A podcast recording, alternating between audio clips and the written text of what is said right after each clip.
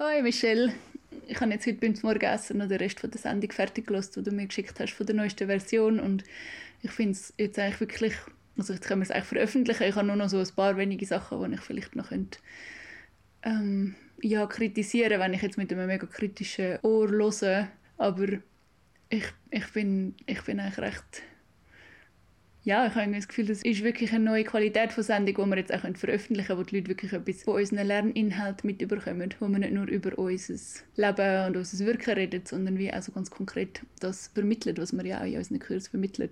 Also ja, halt ein Kurzabriss natürlich, aber ich glaube, es gibt wie einmal ein bisschen eine Idee, was wir eigentlich so machen in unseren Kursen. Ja, und ich habe Freude daran, wie du die Überleitungen machst zwischen den vier Aspekten von der Sprache, die wir darüber redet. Ich finde, es gibt wie so einen super Rahmen. Irgendwie gefällt mir auch, wie du immer das Ganze wieder so in einen gesellschaftlichen Kontext setzt. Und ja, was mir einfach auffällt, ist, ich finde, die Sendung wird so mit der Zeit immer besser für mich. Also immer spannender und irgendwie habe ich so Lust, um das so mitzugeben und zu sagen, hey, hört, mindestens bis in die Mitte und so, also der Schluss sowieso ist einfach spannend und ja, wenn wieder Anfang euch nicht so reinnimmt, dann tun lieber ein bisschen als anstatt abstellen. Weil es wird mega, also es kommen zum Teil Sachen zur Sprache, die ich so relevant finde für die heutige Zeit. Und ich will einfach zum Einstieg nochmal ganz stark betonen, dass wir heute wirklich einfach über so eine, eine Einführung, über den Ansatz reden, wo wir in unseren Kurs vermitteln. Und das gilt, also das, was wir, wo wir darüber reden, das gilt wirklich in Alltagskonf Alltags ich glaube, ein Versprecher, den du rausschneiden kannst, dann. Also ich weiß nicht, vielleicht kannst du ihn auch drin lassen. Ähm, also, was würde ich sagen? Jetzt habe ich völlig den Faden verloren. was soll ich sagen? Ah ja, genau. Was ich einfach nochmal wollte betonen, ist, dass wir in unserer Sendung das mal wirklich über Alltagssituationen reden. Über Alltagskonflikte, über Feedbacksituationen in unseren Teams oder die und nicht über Kommunikation unter akuter Gewalt oder unter struktureller Diskriminierung. Das ist wie so ein Thema für sich und ich finde es ein unendlich wichtiges Thema und auch dort ja, ist die Sprache wichtig, aber dort gelten nochmal andere kommunikative Regeln, ähm, als wir jetzt in dieser Sendung anschauen. Und ähm, einfach zum sicher sein, dass wir nicht missverstanden werden. Das Thema, wenn wir separat behandeln und in diesem Thema geht es dann weniger darum, wie können wir uns möglichst geschickt ausdrücken, sondern dir geht es einfach nur darum, wie können wir sicherstellen, dass Menschen geschützt sind. Genau, ja, vielleicht kannst du das ja noch ein bisschen zusammenschneiden, was ich jetzt da gesagt habe, aber so ein das, das ist so, das ist mir ganz wichtig, dass das am Anfang nochmal betont wird. Hoi, hoi. Ich habe jetzt gerade deine Sprachnachricht am Anfang reingeschnitten und ehrlich gesagt, ich finde es recht fleischig so. Und ja, ich habe einfach so Freude, dass wir jetzt die Folge mal so gemacht haben und dass die Leute mal so können einen kleinen Einblick bekommen in das, was wir eigentlich so in unseren Kursen vermitteln. Und dann habe ich gedacht, ehrlich gesagt, könnte ja auch ein toller Titel sein für die Sendung. Barbara hat uns das mal vorgeschlagen und fände ich passend zu dieser Sendung, wo es um so die vier Aspekte der Sprache geht und Kommunikation und wie wir uns in einer Form mitteilen, wo ja, sich ehrlich anfühlt. Hallo und herzlich willkommen zu der vierten Sendung von der Empathiestadt. Mein Name ist Michelle Reichelt, ich bin der Host von dieser Sendung und bei mir sind Tanja Walliser und Sonja Wolfensberger, Co-Gründerinnen von der Empathiestadt und der Empathieinitiative. In der vierten Sendung nehmen wir unsere Sprache unter die Lupe. Es geht heute um ein Neulernen und auch um ein Unlearning in der Art, wie wir mit sprachlichen Kategorien und dazugehörigen Haltungen umgehen. Wir reden also nicht über Sprache im Sinn von Albanisch, Französisch oder so, sondern wir reden über eine gänzlich neue Art der Kommunikation, wo wir sowohl gesellschaftlich wie auch in unseren persönlichen Beziehungen praktizieren können. Konkret reden wir über eine Sprachkultur, wo wir davon wegkommen Menschen vorschnell zu verurteilen. Wir reden über eine Kultur der Empathie und eine Sprache, die uns näher zusammenbringt, anstatt uns zu trennen. Die Sendung ist aufgeteilt in vier Aspekte vom Unlearning und Neudenken in der Sprache. Und wir schauen uns die vier Aspekte der Sprache im Kontext von Negativfeedback und Konflikten an. Sie können aber in jeglichem Kommunikationskontext verwendet werden. Wir machen das nach dem Ansatz der Kommunikation von Marshall Rosenberg. Er ist ein Psychologe und Aktivist für soziale Gerechtigkeit. Das ist auch der Ansatz, wo wir in unseren Kursen zum Thema Empathie und Konfliktlösung vermitteln. Dort nehmen wir uns einfach viel mehr Zeit für alles. Heute gibt es eine minimale Einführung ins Thema. Was ich meistens beobachte, ist, wenn ich jemandem ganz ehrlich sage, was ich empfinde oder finde oder denke, dann reagiert die andere Person damit, dass sie auch ganz ehrlich sagt, was sie denkt. Und meistens kommt es in einer Sprache, die für mich schwierig ist zu hören. Und was wir dann haben, ist das, was für mich so die minimale Definition ist von einem Konflikt. Nämlich, wir haben zwei Menschen, die sich ausdrücken. Beide teilen sich mit, in oft auch noch tragischer Sprache. Und niemand ist da, der zulässt. Sprich, niemand ist da in der Rolle der Empathie. Und was wir in der Empathiestadt mit dem Ansatz von Marshall Rosenberg vermitteln ist eine Art, wie ich mich selber ausdrücken kann, auf eine Weise, die macht, dass mein Gegenüber nachher Lust hat zum Zuhören. Also es ist wie so eigentlich eine anziehende Sprache, sage ich einmal, oder attraktive Sprache, wo wie das Gegenüber anfängt zuhören, weil es Neugier oder, oder eben Empathie, Mitgefühl oder so auslöst. Also es ist wieder, muss ich mir nicht anstrengen, dass mein Gegenüber zulässt, sondern wenn ich auf diese Art kommunizieren kann, dann ist die Chance recht viel größer, dass das Gegenüber automatisch zulässt. Und das ist recht kraftvoll. Ja, das machen wir und dazu gibt es vier Schritte. Ein Satz, den ich zu dem noch sagen ist, mit diesen vier Schritten können wir eine Ehrlichkeit lernen, die für mich noch ehrlicher ist, noch näher an, an meinem Erleben, mhm. an dem, was in mir eigentlich passiert in dem Moment wir können jetzt glaube nicht in die Tiefe gehen also von den Ursachen, wieso wir so reden, wie wir reden und wieso wir so denken, wie wir denken. Aber was sicher so ist, ist, dass es eine sich gegenseitig verstärkende Wirkung hat, wo wir uns bewegen und äh, das auch in unseren Institutionen so prägt und gelebt wird und dass es, wenn wir wollen, versuchen, das anders zu leben, dass wir uns so wollen, umgehen mit Leuten, die auch Lust haben, das zu üben miteinander etwas, was Tanja und mich so fest verbindet, ist, dass wir so wichtig finden, dass wir nicht einfach einen Kommunikationsansatz vermitteln ähm, ohne zu benennen, dass der Kommunikationsansatz eigentlich nur wirklich, wirklich funktioniert, wenn wir auch in einer tragenden Gemeinschaft leben. Also das, was wir vermitteln, ist oft nicht umsetzbar, wenn wir zu wenig Menschen um uns herum haben. Ein zu wenig tragendes Umfeld. Und ich glaube, das ist auch ein Grund, warum viele Menschen wie aufgeben. Weil sie wie so denken, ja, ich alleine, ich kann das schon ausprobieren mit meinen zwei Menschen in meinem Leben oder so. Und wenn es mit denen nicht klappt, dann ist wie dann, dann ist es halt gescheitert, das Projekt. Und ja, das ist so ein, ein wichtiger Punkt, wo, warum wir in der Empathiestadt eben nicht nur einen Kommunikationsansatz vermitteln oder eine Haltung vermitteln, sondern auch aktiv Gemeinschaft aufbauen, weil es halt Hand in Hand geht. Und jetzt kommt der erste von diesen vier Aspekten der Sprache, wo wir heute darüber reden werden. Der erste Aspekt, den wir unter die Lupe nehmen, ist das Urteilen. Ich beobachte eine weit verbreitete Doppelmoral rund ums Urteilen. Einerseits gilt es fast als allgemeingültig, dass wir Menschen nicht verurteilen sollten, zumindest nicht vorschnell. Gleichzeitig leben wir in einem sprachlichen System, das vorwiegend auf Urteilen basiert. Ein neuer Umgang mit Urteil bedeutet darum ein großes Unlearning von unserem gesellschaftlichen Sprachgebrauch. Wir können lernen, in einem Konflikt, in einer Meinungsverschiedenheit oder auch wenn wir negativ Feedback ausdrücken wollen, es in einer Beobachtungsform zu sagen, anstatt die Person zu verurteilen. Konkret geht es also um die Kunst der reinen Beobachtung, ohne dass wir dabei sofort unsere Interpretationen, also unsere Urteile, darüber stülpen. Die sprachliche Präzision mag einleuchtend und vielleicht sogar banal tönen, sie hat es aber in sich. Im ersten Schritt wenn wir anschauen, was ist die Beobachtung eine Vermischung, die wir, die wir dort häufig machen, ist, dass wir Interpretationen mit Beobachtungen vermischen. Also, dass wir, wenn ich frage, so, was ist passiert, dass es halt schnell passiert, dass ich schon dass ich schon interpretiere, was die Person gemacht hat. Also zum Beispiel mein Sohn schmeißt Spielzeug umeinander, dass ich denke, er will mich provozieren. Und ich sage, wenn mich jemand fragt, was hat er gemacht, dann sage ich, er hat mich provozieren. Und es ist aber schon eine Interpretation von dem, was er gemacht hat ich finde es mega wichtig, bei dem Punkt zu sagen, es geht überhaupt nicht darum, aufhören, das zu machen. Also aufhören interpretieren oder aufhören urteilen, sondern was wir machen ist, wir wollen wie die zwei Sachen auseinandernehmen.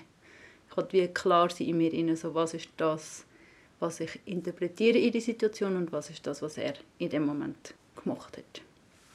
Was ich einfach irgendwann bemerkt habe bei dem Thema, so quasi, oder so in, de, in dem in mich drin üben, das auseinanderzuhalten, vor allem so in meiner letzten Beziehung, dass es gewisse Interpretationen gibt, die ich mega häufig habe. Und dass ich halt so mega häufig gedacht habe, er interessiert sich nicht für das, was ich mache. Wieso? Ich finde, ein Aspekt darin kann halt auch sein, dass es halt so Geschichten gibt, die wir uns häufig erzählen, je nach Hintergrund, wo wir haben. So, je nachdem, was wir halt erlebt haben in unserem Leben und wo wir irgendwie einen Schmerz haben. Dass wir halt häufig Sachen durch eine gewisse Linse auch wahrnehmen. Und ich das noch ein spannendes Experiment finde, so zu schauen, so, okay, was sind eigentlich so Interpretationen, wo, wo ich so merke, so, ah, schon wieder der Satz. Ich will einfach das so nochmal vorholen, was du gerade gesagt hast, so dass wir manchmal unsere Linse, durch die wir die Realität betrachten, verwechseln mit der Realität. Und dort lohnt sich mhm. die Übung sehr fest zu machen. Ein anderer Aspekt, den ich dort auch wichtig finde, ist, so die Linse, die ist ja nicht nur durch meine individuelle Geschichte geprägt, sondern die ist auch geprägt durch die Gesellschaft, in der ich aufwachse und durch Geschichten, die wir quasi uns als Gesellschaft erzählen. Und ein Beispiel, das mir amigs aufkommt, ist, irgendwann vor, glaube 15 Jahren oder so, ist in den Medien mega häufig die Rede von herumhängenden Jugendlichen. Das war irgendwie plötzlich ein mega Problem. Gewesen. Wenn ich halt so ein Narrativ die ganze Zeit höre, prägt das auch, wie ich natürlich die Realität anschaue. Und dass ich dann vielleicht schnell mal denke, oh, das sind jetzt genauso herumhängende Jugendliche. ja. Und insofern finde ich das halt auch so auf einer gesellschaftlichen Ebene mega relevant. So, was für Interpretationen werden uns denn nachgelegt? Jetzt kommt der zweite Teil von den vier Aspekten der Sprache, wo wir heute darüber reden. Emotionen haben zu Unrecht einen Ruf, schwach zu sein. Es findet zwar heutzutage bereits ein Umdenken statt, dass die Auseinandersetzung mit unseren Gefühlen wichtig ist, aber es gibt noch so viel aufzuholen in unserem kulturellen Umgang mit Gefühlen. Nicht nur im privaten, sondern vor allem auch im Arbeitskontext und in der politischen Arbeit. Anstatt Gefühl ins Kinderzimmer oder in feminine Kontext zu verbannen, können wir lernen, die Intelligenz von unseren Gefühlen wieder nutzen. Konkret reden wir jetzt darüber, wie wir unsere Gefühle kraftvoll mitteilen können, ohne dabei die Verantwortung für unsere Gefühle auf andere Menschen zu projizieren und ohne dass wir dabei Gefühle mit sogenannten Pseudogefühlen verwechseln. Zudem können wir unsere Gefühle als alternative Bewertungskriterien verwenden, anstatt das binäre Gut und Böse. Was das jetzt alles bedeutet, hören wir jetzt ich habe eine Beobachtung und ich will auch noch das Gewicht dazu geben. Wir haben das jetzt heute nicht so explizit gesagt, aber grundsätzlich könnte man den Workshop auch umbenennen in «Wie kann ich mich ausdrücken, ohne zu urteilen?» Also wie kann ich mein Urteil übersetzen in eine andere Sprache, wo die Chance erhöht, dass, andere, dass mein Gegenüber Lust hat zum Zuhören. Und manchmal, wenn ich das so benenne, dann sagen die Leute zu mir so, ja, aber es ist doch wichtig, dass ich kann urteilen kann. Ich muss doch sagen, wenn, wenn etwas schlecht läuft. Ich muss doch wie können bewerten. Und meine Antwort, die ich darauf habe, ist, ja, natürlich. Es ist so wichtig, dass wir bewerten können. Ich sage nicht, dass wir aufhören zu bewerten. Sondern was ich vorschlage, ist, dass wir ein neues Bewertungskriterium einführen. Nämlich nicht das klassische Bewertungskriterium, das in der weltweiten dominanten Kultur verwendet wird, wo es moralisches ist und es dichotoms, das heißt, es hat nur zwei Seiten. Entweder es ist gut oder es ist schlecht. Und alles kategorisieren wir in diesen zwei mega limitierten Kategorien. Es ist einfach entweder gut oder schlecht. Weitere Bewertungen gibt es nicht. Und was wir noch zusätzlich machen, ist, dass wir ein Spiel spielen von, wenn es schlecht ist, dann haben die Guten das Recht, das Schlechte zu berichtigen. Und meistens passiert das in Form von Bestrafung. Also es ist tragisch, wenn man in der schlechten Gruppe landet, weil es kann bis hin zu lebensbedrohlich sein. Das heißt, wir versuchen konstant nicht in diese Gruppe hineinzuhören und es gibt einen globalen Konflikt darüber, wer in die schlechte Gruppe hineingehört. Und wenn Nationen das, das Spiel miteinander spielen, dann wer sind die Guten, wer sind die Bösen, wie können wir die Bösen bestrafen, dann führt es halt zu Krieg. Ja, und von dem will ich so fest wegkommen. Ich will so fest wegkommen von so einer binären Haltung, die so limitierend die Welt beschreibt. Und ich will ein neues Bewertungskriterium einführen, wo ich glaube, immer noch wirklich, ich damit kann sagen, wenn etwas für mich nicht geht, aber ich kann es auf eine Art sagen, die nicht mehr Gewalt in die Welt bringt, sondern die Chancen größer macht, dass sich dann wirklich etwas verändert. Und das ist etwas, was wir alle kennen, nämlich das Bewertungskriterium, das sind unsere Gefühle. Und unsere Gefühle mitteilen, das wird ja oft so ein bisschen als schwach, sanft, was auch immer, ähm, gelabelt. Und ich glaube, dass das wirklich ein Misslabeling ist und dass es eigentlich etwas enorm Kraftvolles ist, wenn wir wieder lernen, unsere Gefühle wirklich fühlen und sie auf eine Art mitteilen, die einen Impact hat. Und das ist etwas, was wir ja auch in halt längeren Workshops wirklich vermitteln. Wie können wir über Gefühle reden, dass es kraftvoll ist und dass es nicht als schwach interpretiert wird? So wie ich aufgewachsen bin und so wie ich es bei vielen anderen Leuten gesehen habe, halt gelernt, vor allem unangenehme Gefühle zu vermeiden. Dass das halt wie so eine verpasste Chance ist, so zu hören, was steckt denn hinter diesen Gefühlen. Weil sie wollen mich auf etwas aufmerksam machen und das ist dann quasi schon so eine Überleitung den nächsten Schritt. Und das halt einfach etwas ist, was man überhaupt nicht lernt. Also ich habe nirgendwo, irgendwo irgendetwas über Gefühle gelernt. Was bei Gefühlen glaube häufig passiert, ist, dass wir Sachen als Gefühl benennen oder benutzen in unserer Sprache, die eigentlich kein Gefühl sind, sondern Gedanken. Und das ist vielleicht auch so zum Erwähnen, das, was wir jetzt machen in diesen vier Schritten, ist, wir schauen eigentlich immer eine Unterscheidung an. Im ersten Schritt haben wir die Unterscheidung Beobachtung, Interpretation angeschaut und jetzt schauen wir an die Unterscheidung zwischen Gefühl und Gedanken. Und dass ich häufig merke in Situationen, wo ich beschreibe, wie ich mich fühle, kommen mir Wörter in Sinn, wie zum Beispiel ich fühle mich ausgeschlossen oder missverstanden oder attackiert. So die Schwierigkeit bei diesen Worten ist, wenn wir uns wieder versuchen daran zu erinnern, ich will mich auf eine Art und Weise ausdrücken, wo die andere Person möglichst lang mag mir zuhören ist halt, dass sie auch die Chancen eher reduzieren. Also wenn ich dem Michelle sage, hey, ich fühle mich attackiert, dann... Kann ich gar nicht. genau.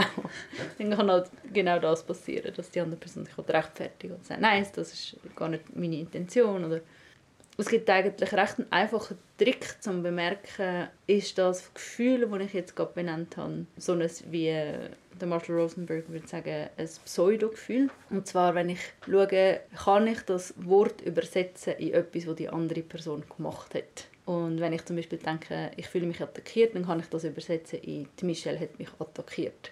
Die Frage, was ist wirklich ein Gefühl und was ist nicht ein Gefühl, ist für den Marshall Rosenberg mega klar beantwortet. Und es gibt Menschen, die sich in der Tiefe damit auseinandersetzen, was eigentlich Gefühle sind, herrscht halt keine Einigkeit darüber. Mm. Also die Schlüsselunterscheidung ist für mich mehr so eine pragmatische Lösung von, ah, es nützt mir mega in der Kommunikation, aber es ist vielleicht jetzt nicht ja, die akkurateste Gefühlstheorie. Ich finde das schon noch wichtig zu benennen. Und vielleicht einfach also Literatur zum Thema Gefühl, ähm, können wir dann auch in die Show Notes tun, finde ich zwei Bücher super um so ein Intro zu bekommen. Das eine ist von der Lisa Feldman Barrett, How Emotions Are Made. Das sind halt beides, ist schon beides englische Literatur. Das andere heißt Emotions, The Basics. Finde ich, gibt beides eine super Übersicht darüber, wie komplex die Frage eigentlich ist, was ist ein Gefühl.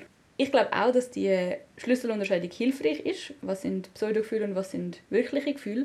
Und ich glaube, der noch wichtigere Schritt, den wir zusammen machen können, ist uns daran erinnern, wer ist wirklich die verursachende Instanz von meinen Gefühlen. Es stimmt, dass bei jedem Gefühl, wenn ich sogenannte nicht Pseudogefühle ausspreche, kann die andere Person immer noch in, die, in den Gedanken hineinkommen, ja, aber du hast ja jetzt gemacht. Das gilt sogar als ein emotionales Basisgefühl von denen, die an die Basic Emotions Theorie glauben gibt irgendwie so sieben Gefühle, wo alle Menschen universell damit geboren sind. Was ich selber nicht glaube, dass es stimmt.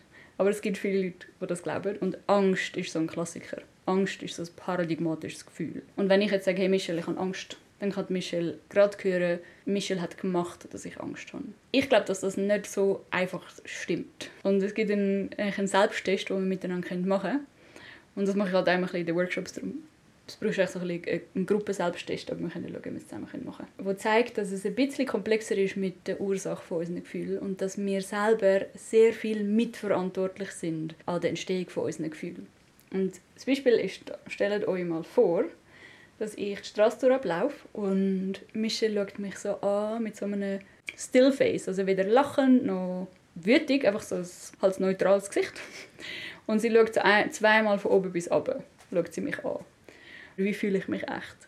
Beobachtet. Unsicher. Du hast noch gesagt Stolz. Mhm. Ja. Vielleicht sogar Angst, um zu meinem Beispiel zu kommen. Könnte auch sein, oder? Mhm. Ja. Es ist wichtig, dass Michelle schaut mich nicht unterschiedlich an. Sie schaut mich mit dem genau gleichen neutralen Blick an.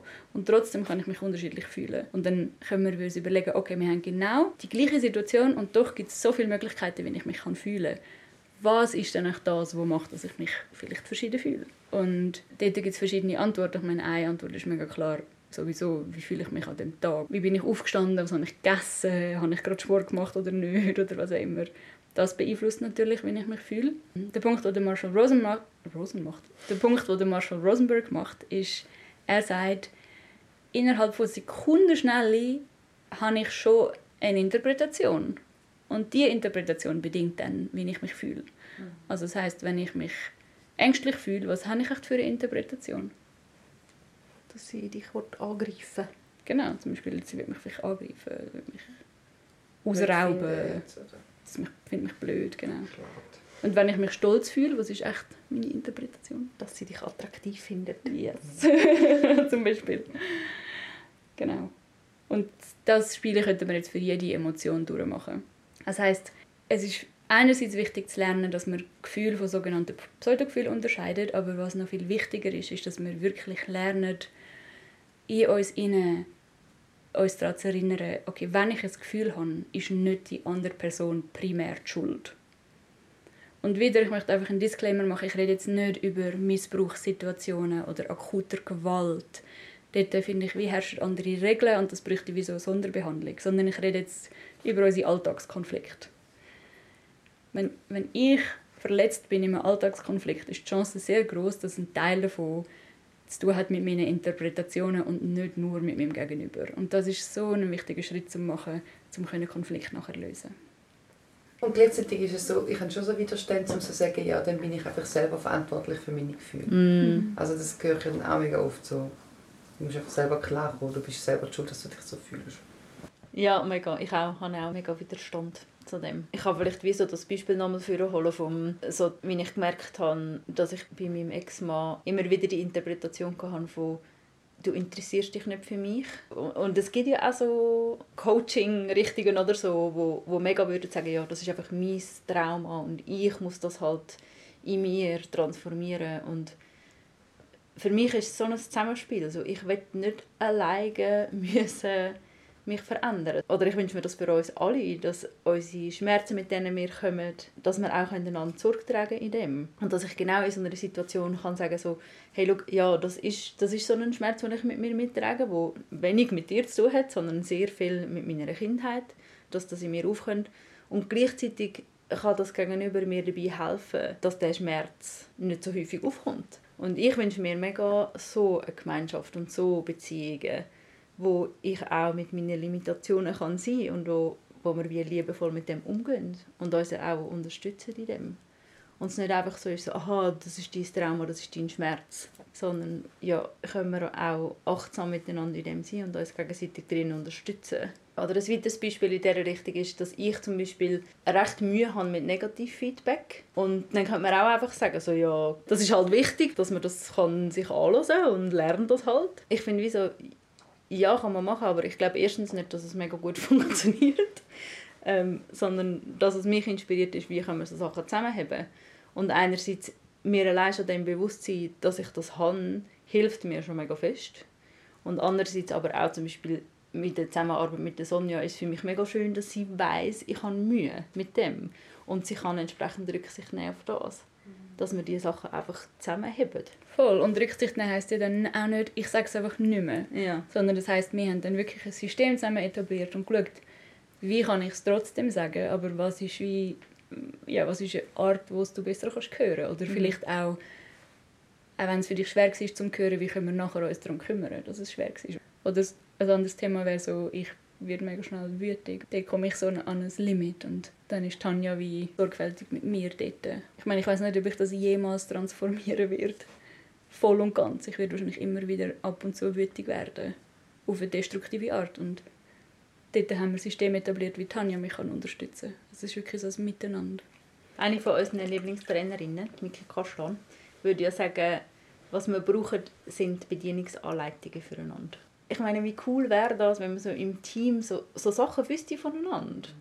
Und wie sie weiss, ah, genau, bei der Babette werde ich vorsichtig sein mit Feedback. Und der Bernd hat ein mega Problem mit dem und dem Wort zum Beispiel.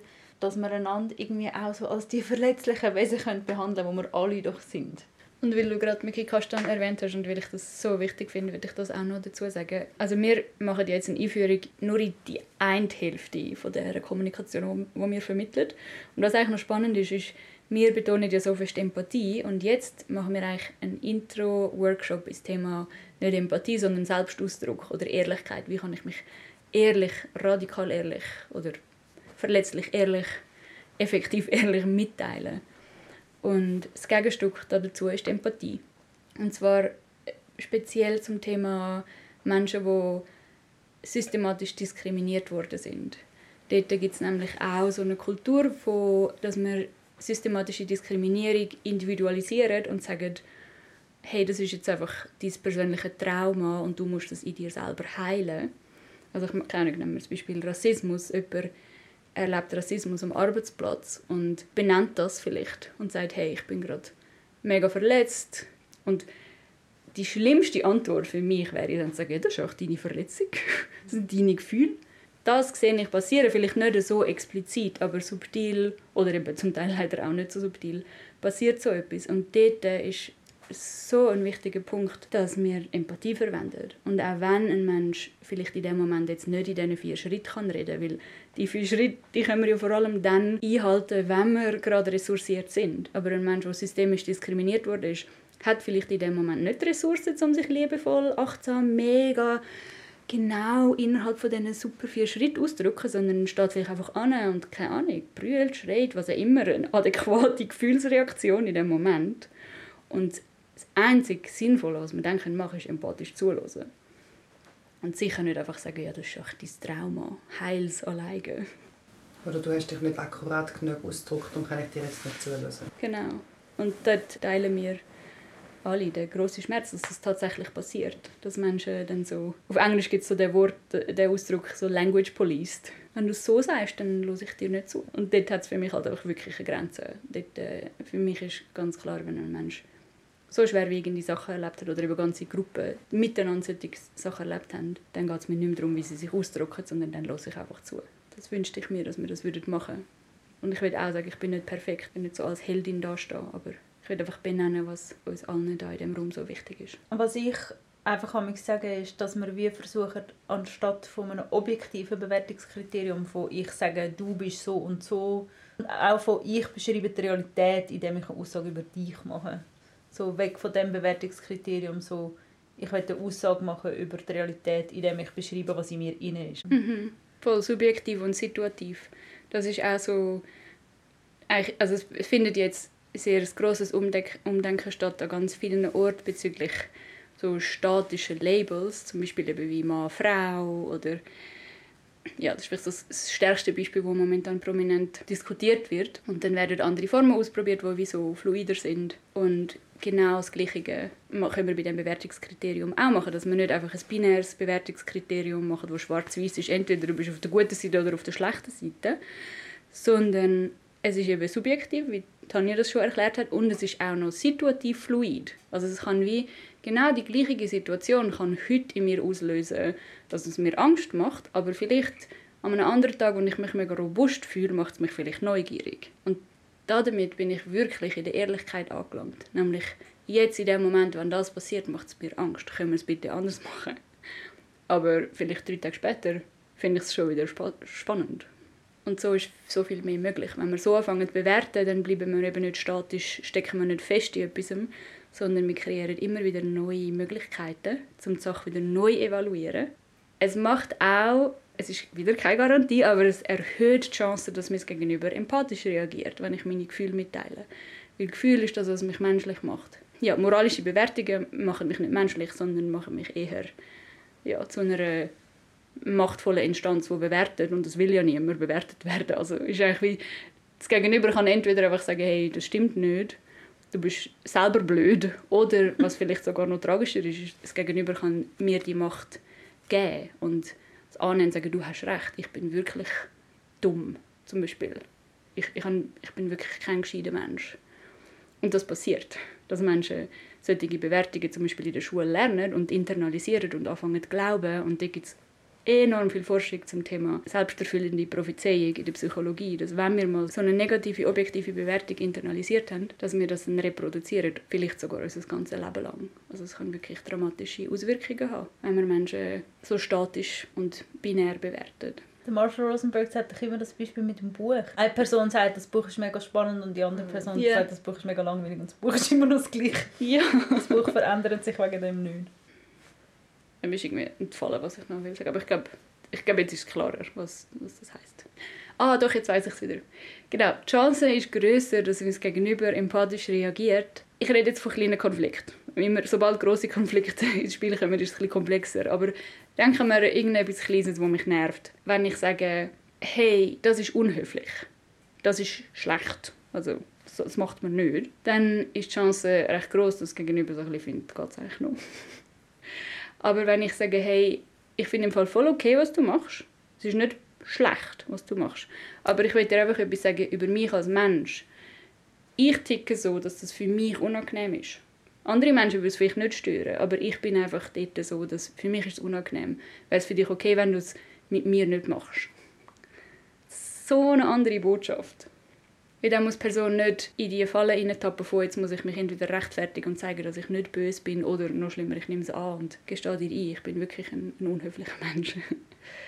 Sondern ich kann dann einfach denken, ah, jetzt habe ich etwas über dich gelernt. Das ist Empathie. Ich habe etwas über dich gelernt. Der Kooperationswille von Menschen steigt enorm. Es ist so fantastisch. ich, ich tue ja viele Teams begleiten und es kann wirklich recht kraftvoll sein, wenn wir das schaffen. Es ist wie nicht mehr darum geht, dass ich ein schlechter Mensch bin, sondern wie kann ich dir dein Leben eigentlich auch schöner machen. Ja. Das Schlimmste, was passieren kann, ist, dass ich ein schlechter Mensch bin. Wenn ich ein schlechter Mensch bin, dann verliere ich meine Gruppenzugehörigkeit. Und das weiß man auch aus der Forschung, dass halt Gruppenzugehörigkeit, auch wenn es für, heut, für die heutige Zeit nicht mehr den Tod bedeutet, ist halt früher, wo sich unser emotionales System entwickelt hat, ist halt für einen Mensch ist meistens mit dem Tod verbunden gewesen, wenn wir von der Gruppe ausgestoßen worden sind. Das heißt, sobald Menschen das Gefühl haben, ui, ich die Kategorie der Schlechten, dann verlieren sie ihr Bedürfnis nach Gruppenzugehörigkeit oder ihre Sicherheit, dass sie dazugehören zu der Gruppe. Und das ist eben für unser Nervensystem lebensbedrohlich. Oder es fühlt sich lebensbedrohlich an. Und darum werden die Menschen alles daran legen, um zu sagen, nein, es stimmt nicht, ich bin nicht unhöflich. Und das ist das Gegenteil von Empathie. Das heißt, wenn ich kann mein Feedback so bringen, dass ich nicht muss sagen, du bist ein schlechter Mensch oder eben du bist unhöflich, sondern ich sage dir einfach etwas über mich, dann geht der andere Mensch nicht in das Dilemma von, ui nein, verliere ich jetzt meine Daseinsberechtigung in dieser Gruppe. Das passiert natürlich alles unterbewusst. Ich beschreibe jetzt unterbewusste Prozess. Und das macht schon, wenn ich es schaffe, mich so auszudrücken, dann ist die Chance halt größer, dass mein Gegenüber wirklich offen ist für mein Feedback. Jetzt kommt der dritte von den vier Aspekten der Sprache, wo wir heute darüber reden. Es geht in dem Schritt um ein Unlearning von einer gesellschaftlichen Prägung, unsere wahren Bedürfnisse mit Strategien zu verwechseln. Wir reden jetzt im Allgemeinen über eine Sprache, wo unsere wahren Bedürfnisse wieder ins Zentrum tut. Konkret geht es darum, wieder in Kontakt zu kommen mit unseren wahren Bedürfnissen und zu lernen, die mitzuteilen, anstatt sie zu unterdrücken. Selbstverständlich brauchen wir nicht nur eine sprachliche Veränderung, sondern auch gesellschaftliche Systeme, wo die wahren Bedürfnisse wieder ins Zentrum tun. Es ist keine Entweder-oder-Frage.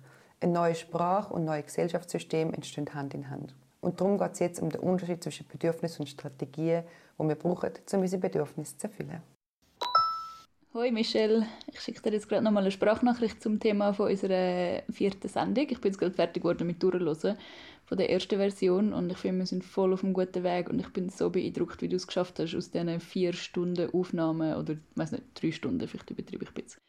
Ähm, aber wir haben es so lange aufgenommen und du hast so etwas Konzises zusammengeschnitten. Also danke viel, viel mal für das. Und mir ist im Fall eigentlich nur an einem Ort noch etwas aufgefallen, wo ich denke, der braucht vielleicht noch ein bisschen mehr Kontext. Und zwar beim dritten Aspekt der Sprache. Dort hat es zwei Sachen. Und das eine, was ich würde vorne an noch mal sagen ist, dass wir dort ein Beispiel machen. Etwa in der Mitte vom, von dem Teil über den dritten Aspekt der Sprache gibt es ein Beispiel, wo es um den Unterschied geht zwischen Strategien und Bedürfnis. Und einfach um das Beispiel noch mal ein bisschen langsamer zu sagen. Also das Beispiel ist, Tanja will die Heime bleiben und Michelle will in den Ausgang gehen. Und die beiden Sachen, also die bleiben oder rausgehen, das sind eben kein Bedürfnis im psychologischen Sinn, sondern das sind unsere Strategien, die wir verwenden, zum Bedürfnis zu erfüllen. Und Strategien sind immer ganz konkret, machbar, sachbezogen, personenbezogen. Und das Bedürfnis, das dahinter steckt, ist etwas Abstraktes. Etwas, das mehr Allgemeingültigkeit auch hat, wo mehr Menschen in sich innen auch kennen. Und was das jetzt in unserem Beispiel bedeutet, ist, wir haben dann, also ist ein, ein hypothetisches Beispiel, aber wir haben uns überlegt, wenn Tanja will die Heime bleiben, dann könnte dahinter stecken das abstrakte Bedürfnis nach Geborgenheit.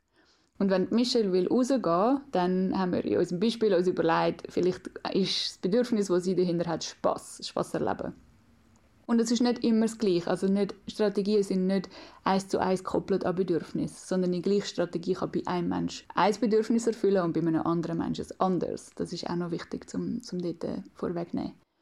Auf jeden Fall, wenn wir nachher die beiden Bedürfnisse haben, Geborgenheit und Spaß, dann befinden wir uns in einem abstrakten Raum und in diesem Raum ist viel mehr Möglichkeit, weil dann können wir eine, eine Strategie Vielfalt anzielen und schauen, was gibt es dann alles für Möglichkeiten, wie wir können Geborgenheit und Spaß erfüllen Und wir können uns ja auch vorstellen, dass zum Beispiel Michelle und Tanja dann zusammen die bleiben und die geborgen etwas machen, wo aber auch der Michelle Spaß macht. Zum Beispiel, keine Ahnung, laden ein paar Leute ein und machen die eine Party oder irgend so etwas. Also wenn wir auf Bedürfnisebene gehen, dann können wir nachher nochmal evaluieren, gibt es echt Strategien, wo alle Bedürfnisse gleichzeitig abdecken. Und so machen wir Konfliktlösungen. Und dort, ich glaube, das sagen wir auch, und ich sage es einfach jetzt schon mal, weil das ist einmal so ein Ja-Aber, wo dann die Leute haben, so ein Einwand, wo die Leute einmal haben. Es kann auch sein, dass wir keine Strategie finden, die alle Bedürfnisse gleichzeitig abdeckt. Und das ist auch kein Weltuntergang, vor allem nicht in unseren Alltagskonflikten. Weil wir müssen ja nicht jeden Abend zusammen verbringen. Also es ist auch okay, wenn man dann sagt, okay, dann geht halt Tanja raus und Michelle bleibt daheim. Ähm, und dann schauen wir am nächsten Tag eben wieder, was unsere Bedürfnisse sind. Und vielleicht gibt es ja dann eine Strategie, wo, wo wir zusammen machen wollen. Und etwas, was man dort vielleicht noch könnte anhängen könnte, ist das Plato-Akronym. Das ist so eine, so eine Gedächtnisstütze für den Unterschied zwischen Strategie und Bedürfnis. Und ich finde es einfach noch recht hilfreich. Und es ist Englisch und Plato steht für People, Location, Object, nein, Ploto. äh, ah, also People, Location, Action, Time, Object. Und immer wenn ich sage, ich habe das Bedürfnis das und dann kommt etwas von diesen fünf Sachen, die in Plato enthalten sind, dann mache ich gerade eine Verwechslung von meinen Bedürfnissen und meinen Strategien. Und um es nochmal veranschaulichen, wenn jetzt zum Beispiel Michelle will rausgehen und Michelle sagt zu der Tanja, Tanja, ich habe das Bedürfnis, dass du mit mir heute Abend rauskommst, dann vermischt Michelle in dem Moment gerade Tanja als Person mit ihrem Bedürfnis nach Spaß. Und was wir dort immer wieder machen können, ist die Abstraktion zu wissen, ich kann ja auch Spaß haben mit anderen Menschen und ich muss nicht Tanja zwingen, dass sie jetzt mit mir Spaß haben. Und dann PL steht für Location. Also meine Bedürfnisse sind nicht an, an, an Räumlichkeiten gebunden, sondern ich kann ja einen anderen Ort finden, wo ich mein Bedürfnis kann erfüllen kann. Und das finde ich nicht so ein wichtiger Punkt. Ich sage einmal, dass ich das Gefühl habe, bei Akronymen hat es einfach noch etwas gebraucht für L. Aber anyway, das ist jeden Fall. Bedürfnisse sind nicht an Örtlichkeit gebunden. Hingegen, was ich wieder sehr hilfreich finde, ist A, ähm, Action dass eben meine Bedürfnisse nicht konkrete Handlungen sind. Also wenn Michelle sagt, Tanja, ich habe das Bedürfnis, dass du mit mir heute Abend rauskommst, dann ist die Handlung rausgehen ist nicht das Bedürfnis. Sondern der Michelle geht es ja um Spaß. Und es ist durchaus kompatibel, dass man die Heime bleibt und Spaß erlebt. Das heißt, Michelle macht dort Sorry, Michelle, dass ich dich jetzt als Beispiel nehme. Aber hypothetisch macht Michelle dort eine Verwechslung. Und dort hilft es auch wieder, in eine Vielfalt von Aktionen kommen oder in der Vielfalt von Strategien hilft es mich daran zu erinnern, ah ja, diese spezifische Handlung ist nicht mein Bedürfnis. Ich kann ja schauen, was ist das eigentliche Bedürfnis dahinter? Ah ja, Spaß. Und dann gibt es wieder eine Vielfalt von Möglichkeiten, wie ich das Bedürfnis kann erfüllen ähm, genau, dann P-L-A-T steht für Time ähm, und das heißt, dass unsere Bedürfnisse nicht an Zeit gebunden sind. Und das finde ich so eine hilfreiche Erinnerung, gerade in unserer Gesellschaft, also in meiner Gesellschaft, was so eine schnelle Gesellschaft ist, wo alles immer sofort passieren muss, dass ich mich daran erinnern kann, dass ich kann überleben kann, auch wenn meine Bedürfnisse nicht gerade sofort heute in dem Moment erfüllt werden. Also auch gerade wieder bei dem Beispiel. Oder komm, jetzt machen wir, das ist vielleicht gemein, immer die Michelle nehmen. Also ich nehme jetzt Tanja. Tanja kann sich ja daran erinnern, okay, ich will mega fest, dass Michelle ähm, mit mir zusammen die Heime bleibt, aber das muss ja nicht heute passieren. Wenn Michelle heute unbedingt will rausgehen, dann kann sie ja, können wir ja sagen, hey, wie wäre es für dich, wenn du morgen oder keine am Mittwochabend mit mir die Heime bleibst und wir machen uns einen gemütlichen Abend die Also wenn wir das können machen, wenn wir uns daran erinnern, können, dass Bedürfnisse nicht sofort erfüllt werden müssen, dann ist plötzlich so viel mehr Kooperation und Zusammensein möglich. Und der letzte Punkt O steht für Objects, also Objekt und ja, das finde ich ganz ein wichtiger Punkt, gerade in einer Konsumgesellschaft, wo wir so, so viele Objekte besitzen, wo wir eigentlich nicht brauchen, wo nicht wirklich unsere Bedürfnisse sind. Und ich möchte auch anerkennen, dass es auch in, unserer, in der Schweiz Menschen gibt, die zu wenig Objekte haben, die zu wenig haben, um wirklich gut zu leben. Aber die Menschen, die mehr Sachen in ihrem Zimmer haben, und dazu gehöre ich dazu, als sie eigentlich brauchen, das könnte man auch als eine Verwechslung von Bedürfnis und, und Strategie anschauen.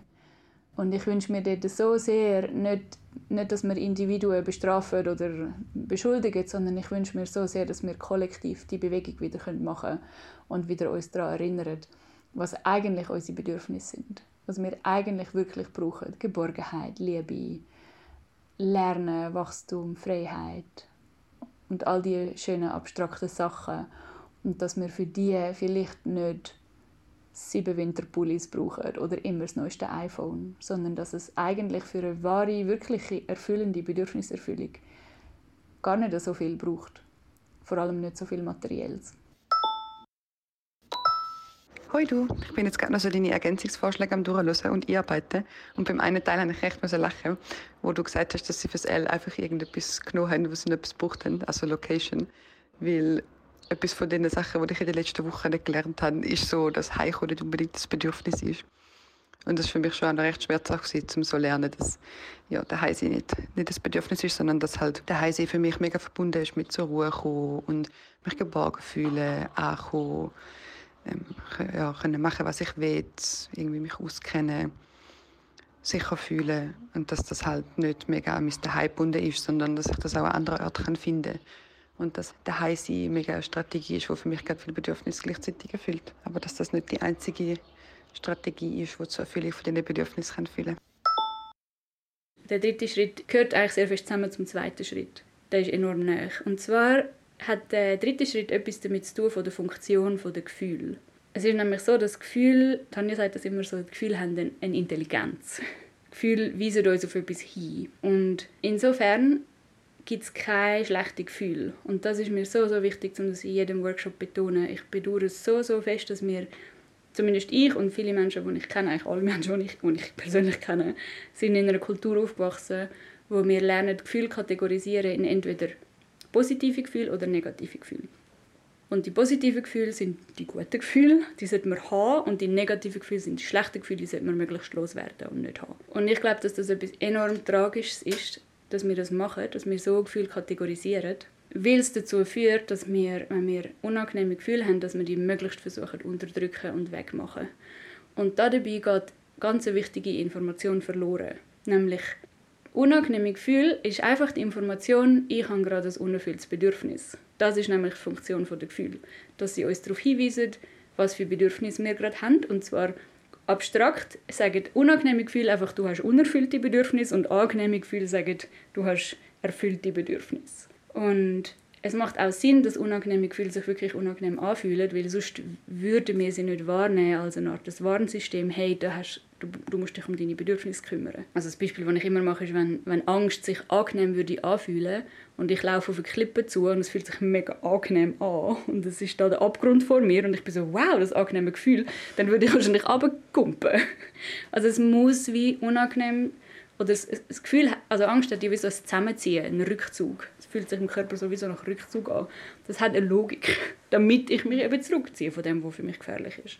Weil mein Bedürfnis nach Sicherheit da nicht erfüllt ist. Und diese Logik, die möchten wir in der Empathiestadt und auch andere Menschen, die solche Ansätze vermitteln, wieder ins Leben zurückrufen. Weil das ist so eine, eine lebensdienliche Sicht auf das Gefühl. Nämlich, dass es keine positive und negative Gefühle gibt, sondern einfach nur alles wertvolle Informationen. Also wenn ich Hunger habe, was habe ich echt für ein unerfülltes Bedürfnis? Nahrung. Nahrung, genau. Und was passiert, wenn ich merke, oh, ich habe Hunger, dann ist die logische Konsequenz ist für mich, ich gehe zum Kühlschrank und schaue, ob es etwas zu essen drin hat und hoffentlich hat es etwas drin und dann esse ich etwas. Und jetzt schauen wir das anderes Gefühl an, zum Beispiel Einsamkeit. Wenn ich Einsamkeit habe, dann mache ich etwas ganz, ganz Komisches. Also wenn ich mich einsam fühle, anstatt mir überlegen, was ist eigentlich mein Bedürfnis, fange ich an interpretieren.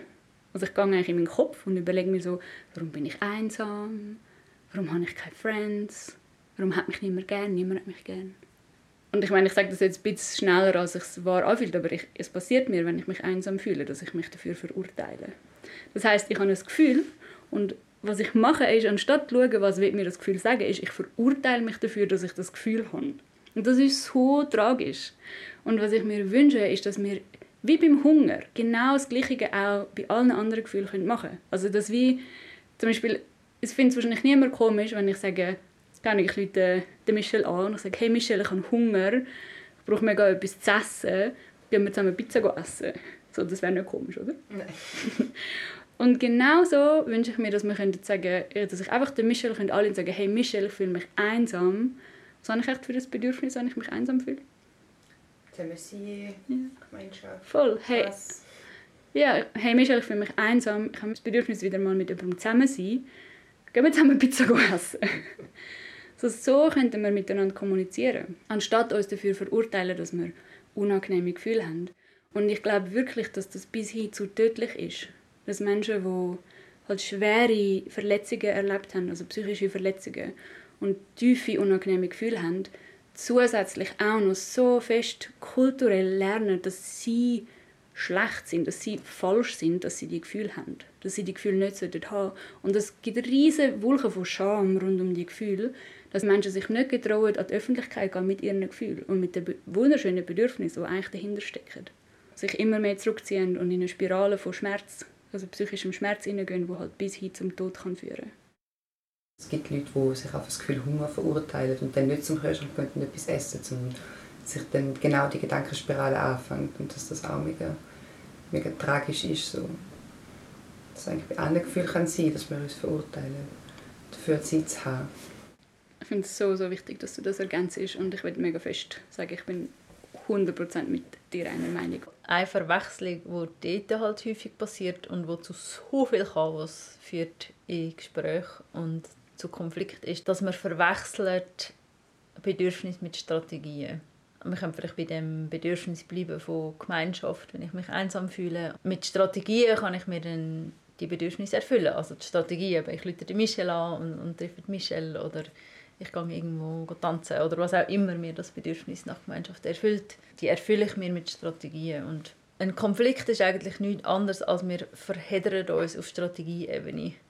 Also ich fange dann vielleicht an mit dem Michel streiten, weil ich sage, hey, ich will mit dir eins trinken und du sagst, nein, ich will aber irgendetwas anderes. Und das wäre genau so ein klassischer Konflikt, wo wir uns auf der Strategieebene verheddern, wo Michelle die Strategie hat, rausgehen und ich an die Strategie daheim bleiben. Und wieso es so hilfreich ist, uns bewusst zu werden, was ist denn mein Bedürfnis, ist, dass wir einen Ort finden, wo wir uns finden können wieder.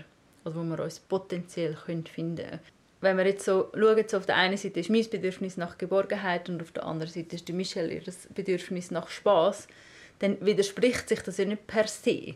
Also Geborgenheit und Spaß sind zwei Sachen, die nicht unmöglich nebeneinander existieren können wenn wir wie wissen, aha, um das geht es mir eigentlich, dann können wir schauen, finden wir irgendwie eine Lösung, die uns beiden gefällt. Wenn wir wissen, was Bedürfnisse sind, dann können wir einfach anfangen, kreativ werden. Als wenn wir einfach denken, okay, ich will das und du willst das und das ist einfach unmöglich. Wir streiten jetzt einfach und schauen, wer sich durchsetzen kann. Mir hilft die Frage, um was geht es mir eigentlich? Was brauche ich denn eigentlich genau? Es, ist, es gibt so eine Anhaftung, dass wir die Sachen zusammen machen müssen.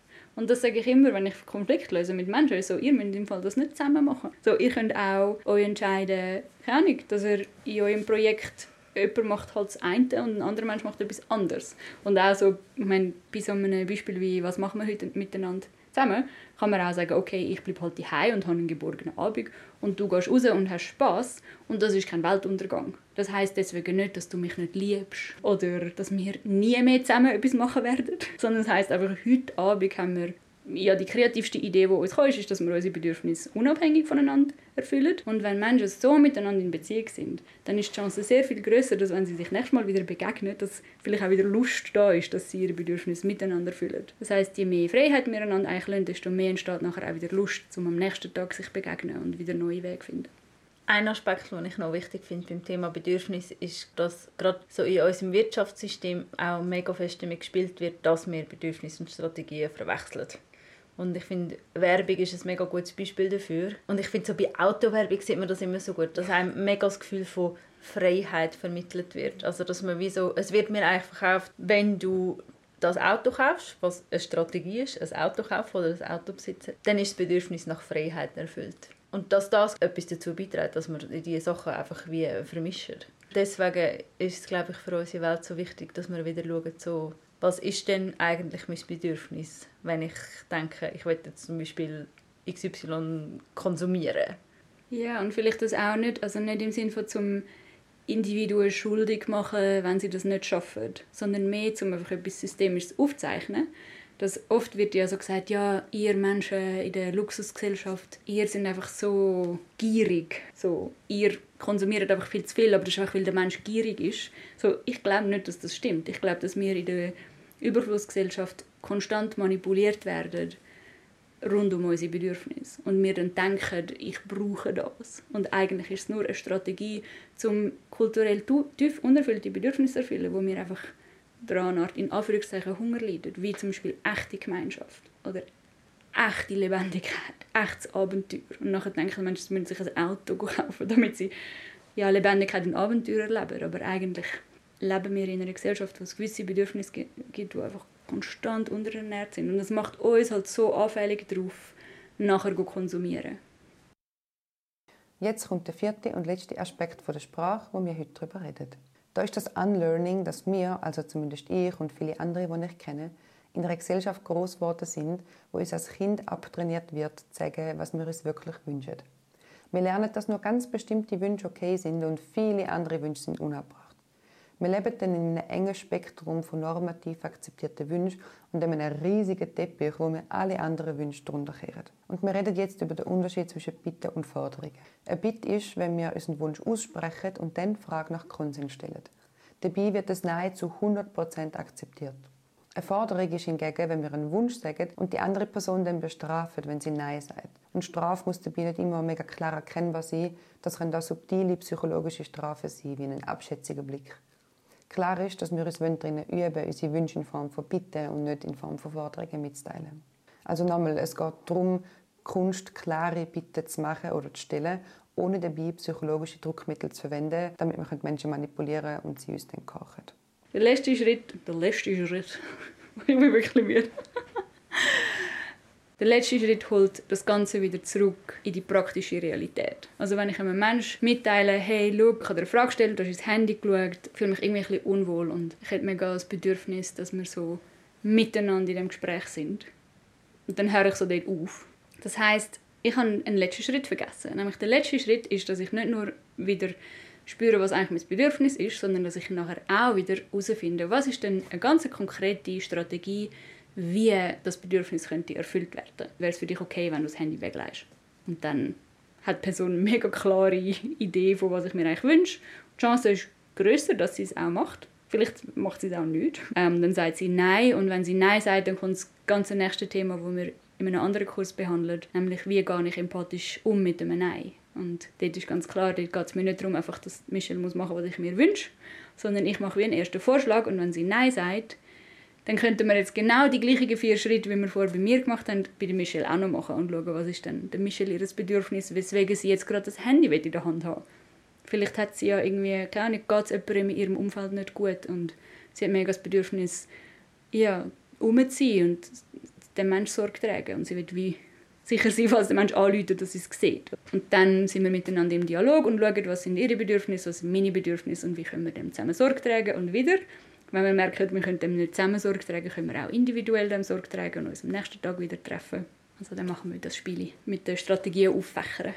Ich sage ja gerne, das ist so ein das vernachlässigte Kind von diesen vier Schritten, weil oft so der Fokus auf Gefühl und Bedürfnis ist und ich finde das so ein wichtiger Schritt und es ist so eine Kunst, gute Bitten zu stellen. Ich glaube, so ein Tipp, ich, wo man kann mitgeben kann, der hilfreich ist, ist, dass was ich merke, was mir schnell passiert, ist, dass ich so unkonkrete Bitten würde stellen würde jetzt in dem Fall so, zum Beispiel sagen so, kannst du bitte ein bisschen aufmerksamer sein. Das ist halt für das Gegenüber, ist das wie so, was heisst das? Und die Chancen, dass ich enttäuscht werde, sind dann auch noch mega groß, weil du dann doch nicht das machst, was mir eigentlich hilft, mein Bedürfnis zu erfüllen. Voll, ich bin mega aufmerksam. Ich schaue einfach auch noch auf mein Handy. Ja, genau. Was wichtig ist bei der Bit, ist, dass es wirklich ein Bit ist und die Schlüsselunterscheidung nach Marshall Rosenberg ist die Forderung. Also ein Bit heißt, du darfst Nein sagen. Wenn ich eine Forderung stelle, heißt, wenn du Nein sagst, hat es negative Konsequenzen für dich. Und dort könnt ihr euch auch einfach mal im Alltag beobachten, wie oft stellen ihr Bitte. Bitte heißt, du darfst Ja sagen und wenn du Nein sagst, dann bin ich absolut offen und empathisch für dein Nein und ich möchte es wirklich hören und ich bin neugierig, was, für, was du noch für Bedürfnisse hast. Und bei einer Forderung ist so ein bisschen, wenn du Nein sagst, habe ich dich nachher ein bisschen weniger gern sage nächstes Mal auch Nein zu dir. Oder all die lustigen, also lustigen, tragischen Spiele, die wir miteinander spielen. Und das Wunderschöne daran ist, dass dort gibt es auch viel Forschung dazu. Und eine Theorie, die ich spannend finde, ist die sogenannte Reaktanztheorie. Die weist darauf hin, in ganz vielen Beispielen, dass wenn Menschen sich unter Druck fühlen, dass sie etwas machen müssen, sprich, dass sie wie ihre freie Wahl ähm, subjektiv sich eingeschränkt fühlen, dass sie denken, ich muss jetzt, dann ist die Chance recht groß, dass sie eigentlich wie so einen Gegendruck erzeugen und dann eher Nein sagen. Hingegen, wenn sich Menschen wirklich frei fühlen, ist die Chance viel größer, dass sie Ja sagen. Und wieder, das kann man natürlich manipulativ verwenden und so meine ich es nicht, sondern es, es, also es führt nur dann zu einer wirklich wunderschönen Beziehung, wenn ich es auch ernst meine, wenn ich wirklich dein Nein will hören und zu 100% respektieren. Die Chance, dass in so einer Beziehung mehr Ja's kommen, steigt halt. Das ist eigentlich wie nochmal so der Satz, den ich schon mal gesagt habe, von, es geht mit diesen vier Schritten nicht darum, die andere Person dazu zu bringen, was ich will, dass sie macht, sondern es geht darum, dass wir eine Verbindung können haben die für beide schön ist und wo, wo die Bedürfnisse von beiden Personen berücksichtigt werden. Oder in einer Gruppe von, von mehreren Personen berücksichtigt werden und nicht ich mich einfach durchsetze, weil dann leidet die Beziehung ja sowieso darunter. Ja, und wie man das in Konfliktsituationen miteinander macht, das ist so unsere große Leidenschaft und das versuchen wir in die Welt zu bringen mit unseren Weiterbildungen und Workshops und Kursen von der Empathiestadt oder eben auch mit Konflikt. Also wir gehen auch in Teams, ähm, in, Gruppen, in Kollektivs, die akute Konflikte haben, unterstützen, wie Menschen können einander wieder wirklich hören und wieder wirklich zusammenarbeiten. Ich habe für mich schon gemerkt, dass mit dem Kennenlernen von diesen vier Schritten das in meinem Leben nicht unbedingt dazu geführt hat, dass ich weniger Konflikt habe, sondern vielleicht sogar eher mehr, weil ich das Gefühl habe, dass es auch dazu geführt hat, dass ich, dass ich mir halt wie mehr Gedanken darüber mache, was sind eigentlich meine Bedürfnisse und vielleicht durch das auch häufiger damit in Kontakt bin und häufiger will dafür sorgen, ja, dass sie auch erfüllt werden und dann vielleicht eher mal ein Gespräch suchen, wo ich früher noch davor zurückgeschreckt wäre. Ja, es führt einfach dazu, dass ich so in Beziehung kann sein mit anderen Menschen, dass ich mehr ich selber bin. Immer mehr und das ist ein mega Experimentierfeld und Lernfeld. Hast du nicht aus Angst vor Streit dich selber verlierst? Ja, nicht so schwierig. Ja, es ist so mega anerkennen, dass es nicht einfach ist. Ja, ich, ich finde das auch so wichtig, nicht so anstehen und sagen so, hey, schaut, ich habe es im Fall mega verstanden und ich erkläre euch jetzt, wie das geht. Sondern ich rede über das, weil ich es so hilfreich finde und es noch mehr lernen selber. Hey, vielleicht einfach etwas zum Schluss. Also ich finde, unsere Sendung endet einfach recht abrupt. also äh, es ist wie so ein bisschen Cut fertig und vielleicht braucht es dort einfach noch ein paar einladende Worte. So, danke vielmals für unser Hören und schön bist du bis zum Schluss dabei gewesen. Das ist erst der Anfang, also es gibt noch einiges mehr zum Lernen mit uns und zum Ausprobieren und kann uns unbedingt kennenlernen. Bei uns sind alle Menschen willkommen, auch die, die skeptisch sind, auch die, die Empathie esoterisch und komisch finden, ähm, auch die, die denken, sie sind ein hoffnungsloser Fall in der Kommunikation. ja, und bei uns kann man auch immer jederzeit einfach reinschnuppern bei unseren Grundlagenkursen und einfach mal den ersten Abend erleben und schauen und das auf sich wirken lassen und dann weiter entscheiden, ob das etwas ist ähm, oder vielleicht doch nicht. Wir sind natürlich nicht das Allerheilmittel für alles und vielleicht passt sie auch nicht. Also ich möchte nicht etwas Dogmatisches am Schluss sagen. Und trotzdem einfach den Wunsch aussprechen, dass wir es schaffen, als Menschheit so richtig nah zusammenrücken. Und ja, wir leben in einer sehr anspruchsvollen Zeit, wo ja, multiple Krisen vorhanden sind und Schwierigkeiten und durch Globalisierung auch überhaupt so das Ausmaß von der, von der Menschheit als Kollektiv so groß geworden ist. Ähm, und dort dann zusammenrücken ist eine schwierige Sache. Und Sprache spielt dort eine Rolle. Und ob das jetzt unser Ansatz ist oder ein anderer, es gibt so viele schöne Ansätze, so viele Anfänge, so viele Möglichkeiten, die am passieren sind.